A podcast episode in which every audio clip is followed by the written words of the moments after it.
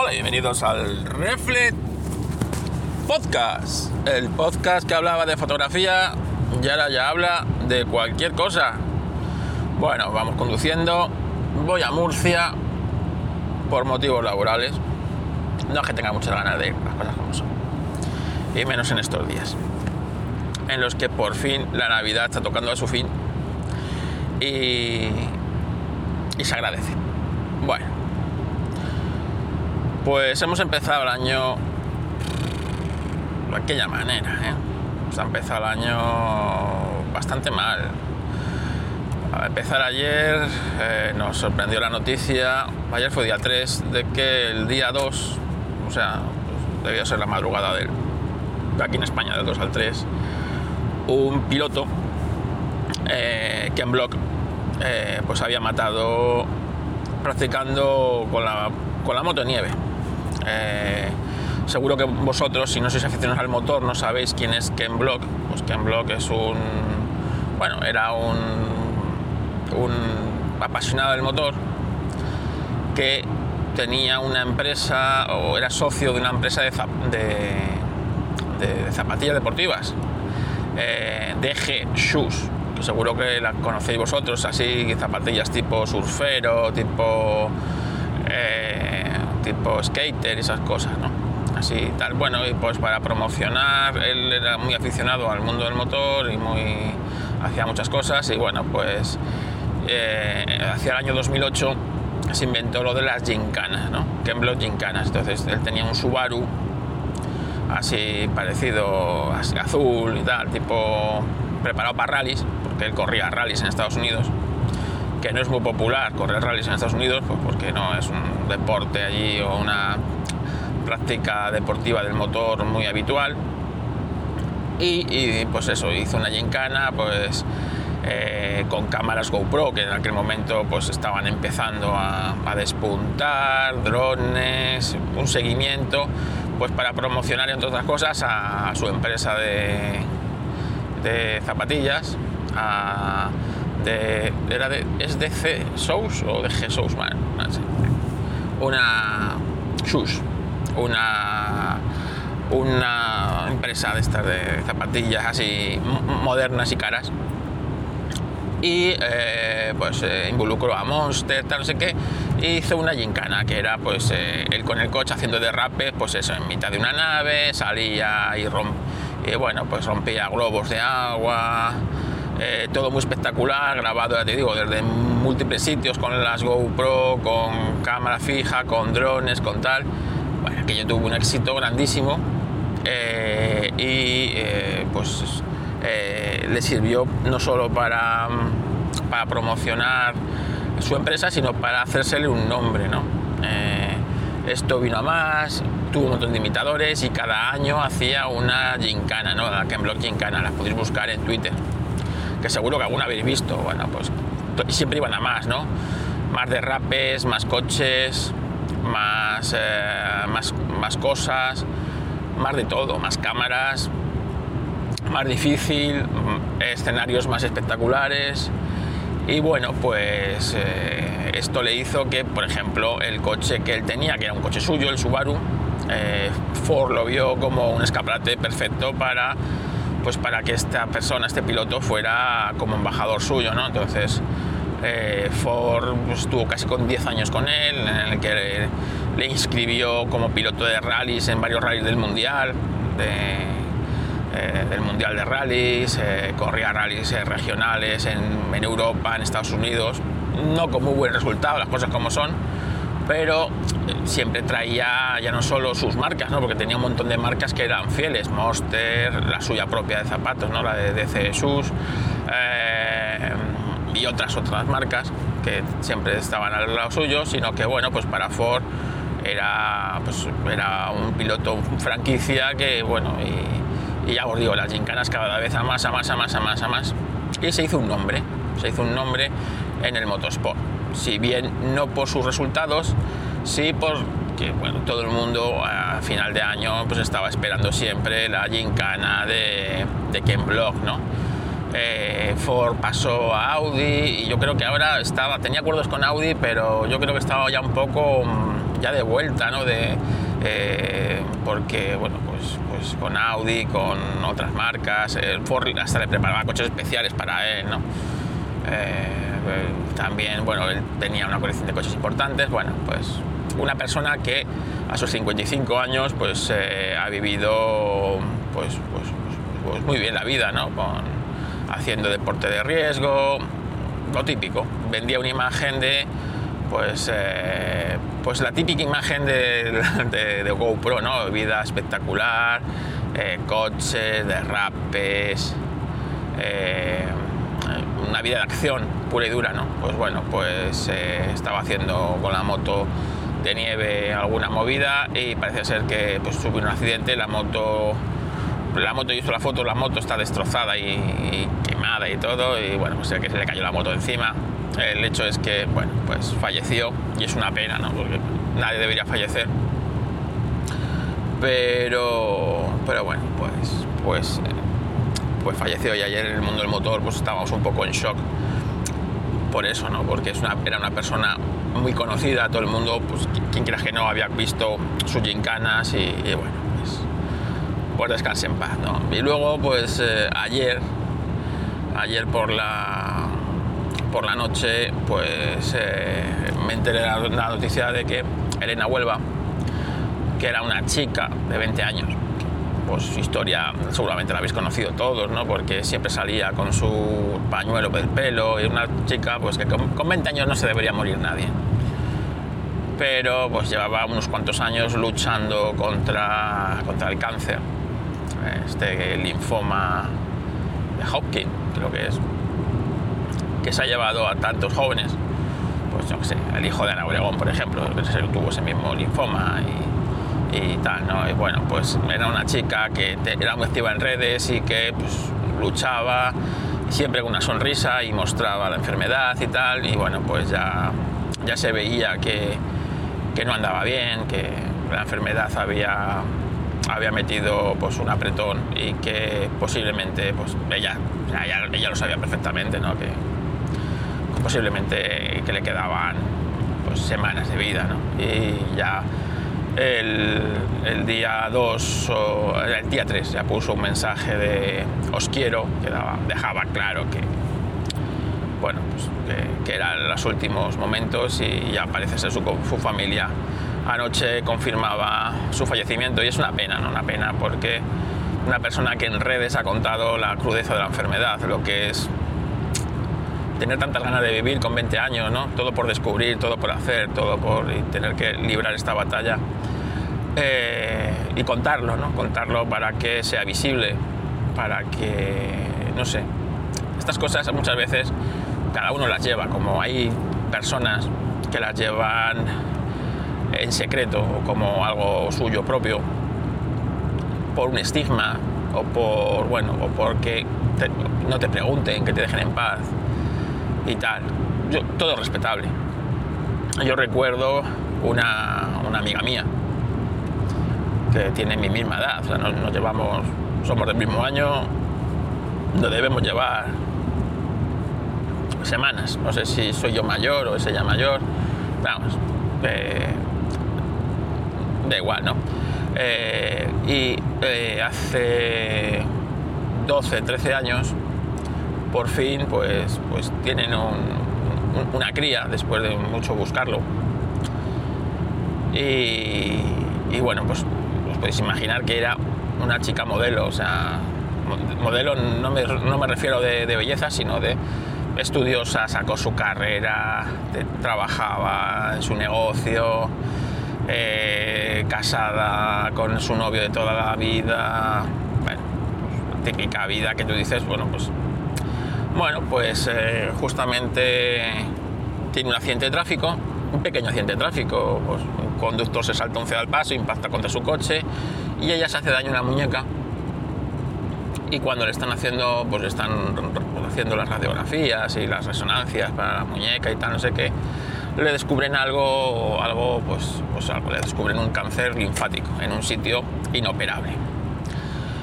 Y bueno, pues imagínate, se te viene el mundo encima. Y su reacción fue, solamente los más íntimos lo sabíamos. ella actuaba con total normalidad, seguía yendo a su negocio, seguía yendo a abrir, seguía todo igual, solamente los y cuando por su enfermedad no podía no podía pues bueno, pues Se, estaba en su casa metida, pero solamente la familia y los más allegados sabíamos de eso y teníamos prohibido hablar de la enfermedad con nadie. Yo lo respeto, lo, respeté.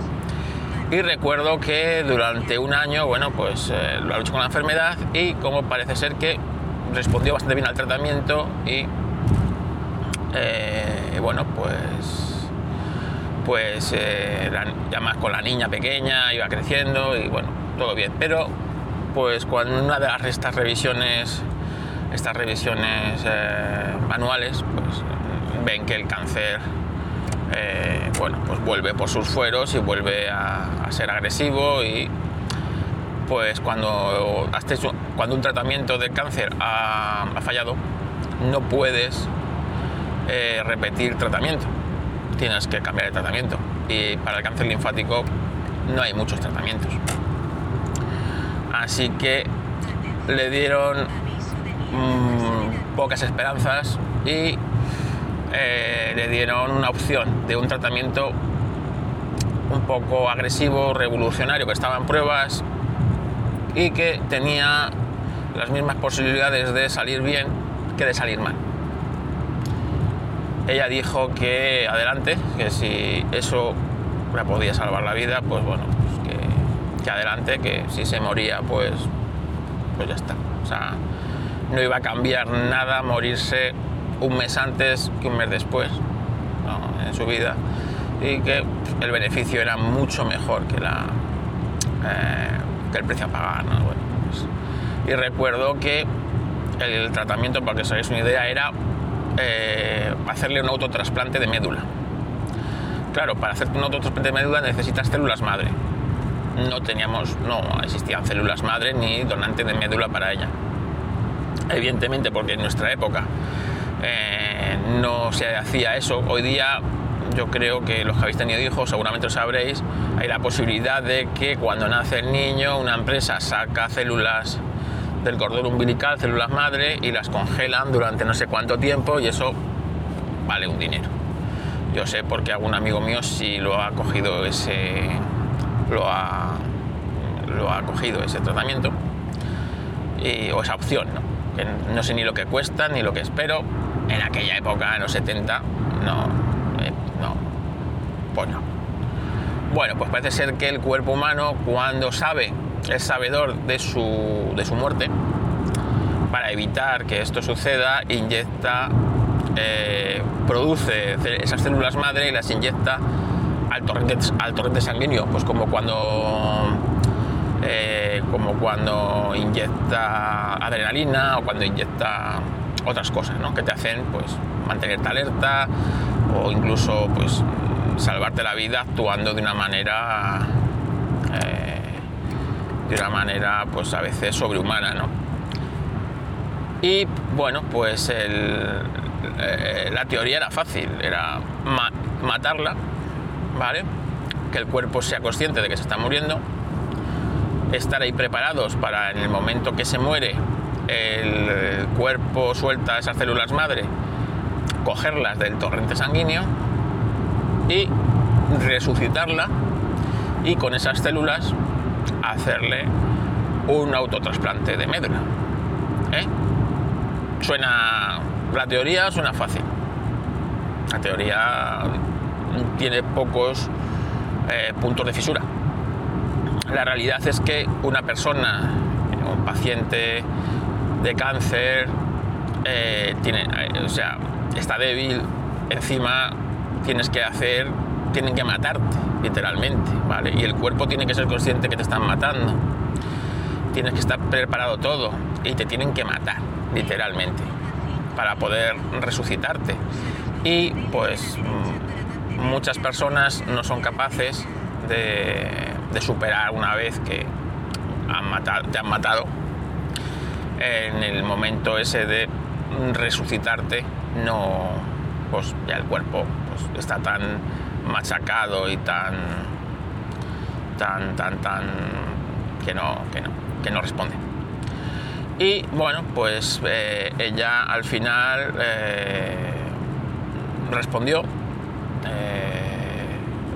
La verdad es que el tratamiento, yo recuerdo el tratamiento fue, o sea, el, el proceso fue difícil, ¿no? Porque estuvo muchos meses internada en el hospital, ¿no? Antes de, del, día, del día ese en concreto, en el que, pues, ya me acuerdo que ya, llamábamos, hablábamos con ella, videollamadas, y hubo un momento en el que ella ya no quería videollamada, ¿no? En el que, bueno, pues llamabas, hablabas por ella y nos describía su, su bueno, nos describía cómo estaba, ¿no? Y me acuerdo que las palabras eran soy un preso de Auschwitz. Claro, te van, te van llevando el cuerpo al límite, ¿no? Y llega el día en concreto en el que, bueno, pues ella me acuerdo que se despide. Porque posiblemente tiene las mismas posibilidades de morirse que de resucitar. Eh, y es duro, es duro.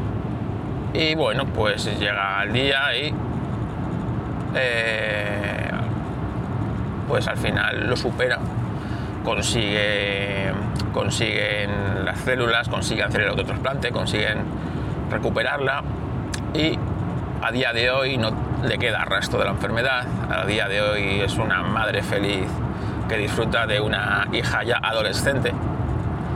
Y bueno, pues, pues son de esos milagros que, que a veces suceden y que, y que bueno pues eh, pues eso no pero recuerdo que su manera de afrontar la enfermedad fue el,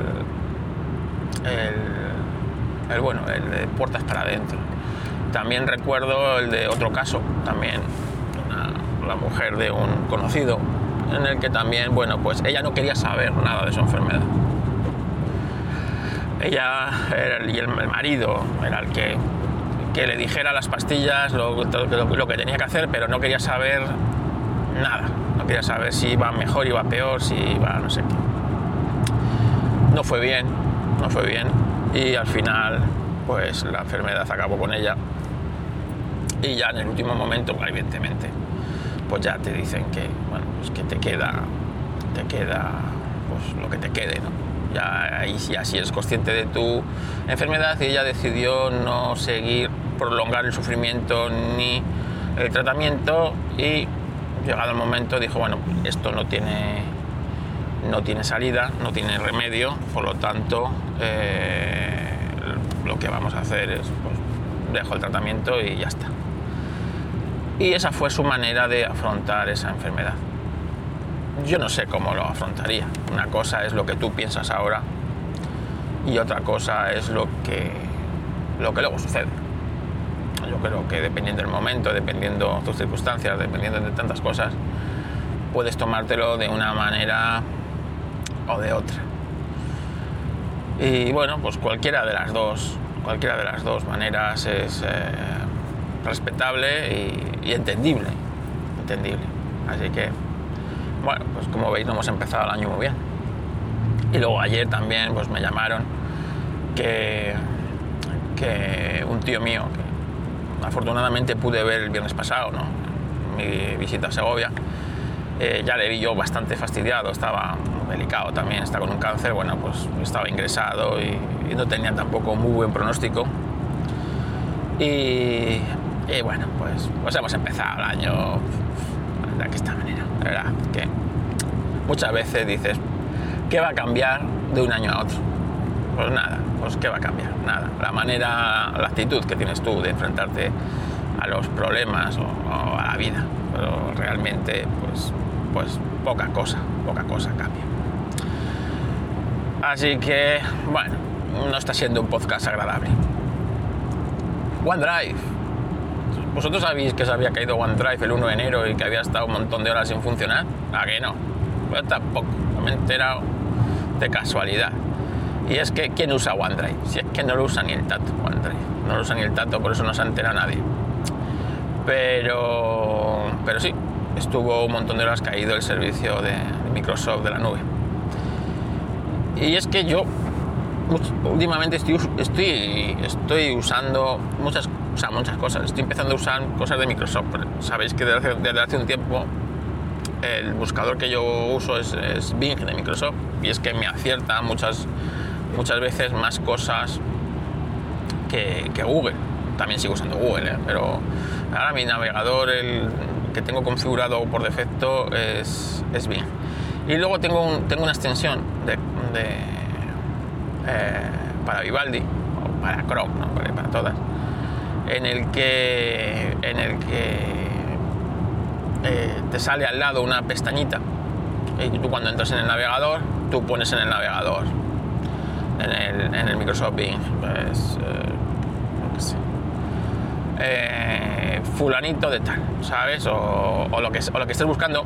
Y a la vez la búsqueda de hacerla en, en el navegador la hace en ChatGPT. Y, muchas, y te suelta lo que tiene ChatGPT sobre esa persona, sobre esa cosa, sobre, el otro día probé recetas de roscón, ¿no?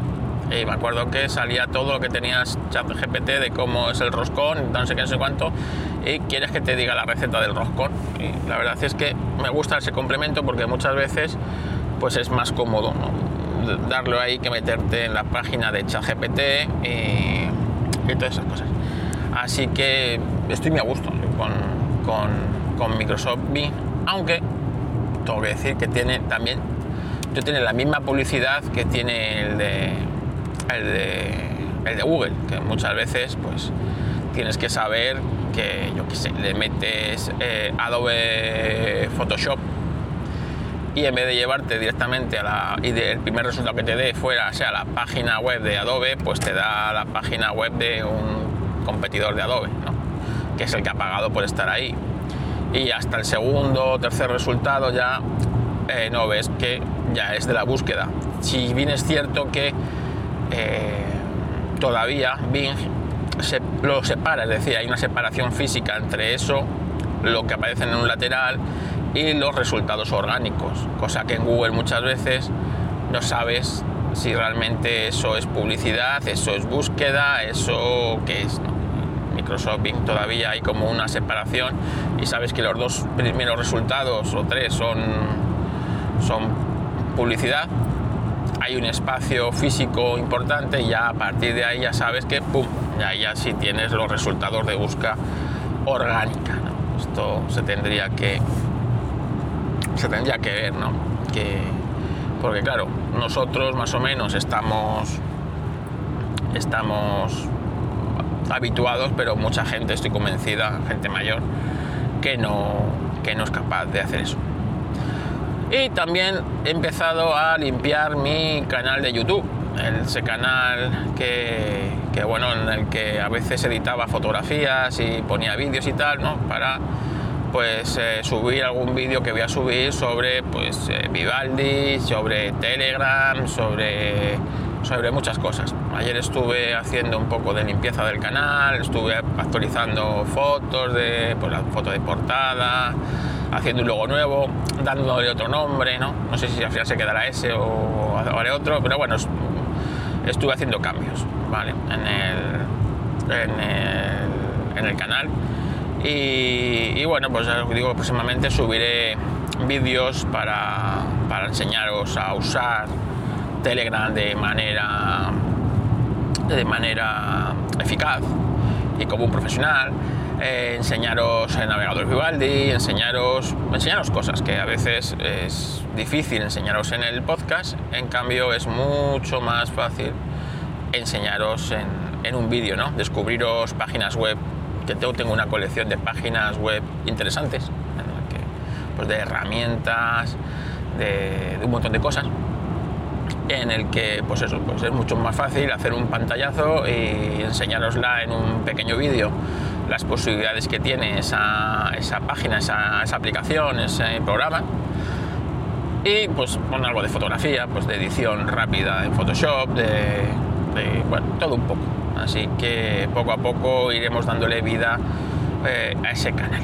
Así que eso os puedo contar. Mira, ya estoy a poco más de 100 kilómetros de destino y yo creo que vamos a dejar el podcast por hoy. Hay mucha niebla bastante niebla en esta zona de... Estoy cruzando lo que es Albacete, ¿no? la provincia de Albacete, que es una gran llanura. Y, bueno, pues hay niebla y conducir con niebla es un poco, un poco mm, asqueroso, porque la vista pues tarda en habituarse, se cansa rápido ¿no? Del esfuerzo que hace. Eh, muchas veces no ves, bien los obstáculos de la carretera, así que venga. Mañana os cuento más cosas. Gracias por escuchar. Eh, las quejitas, no mandamos quejitas a nadie. Estamos blanditos, ¿eh? Estamos blanditos. Venga, saludo.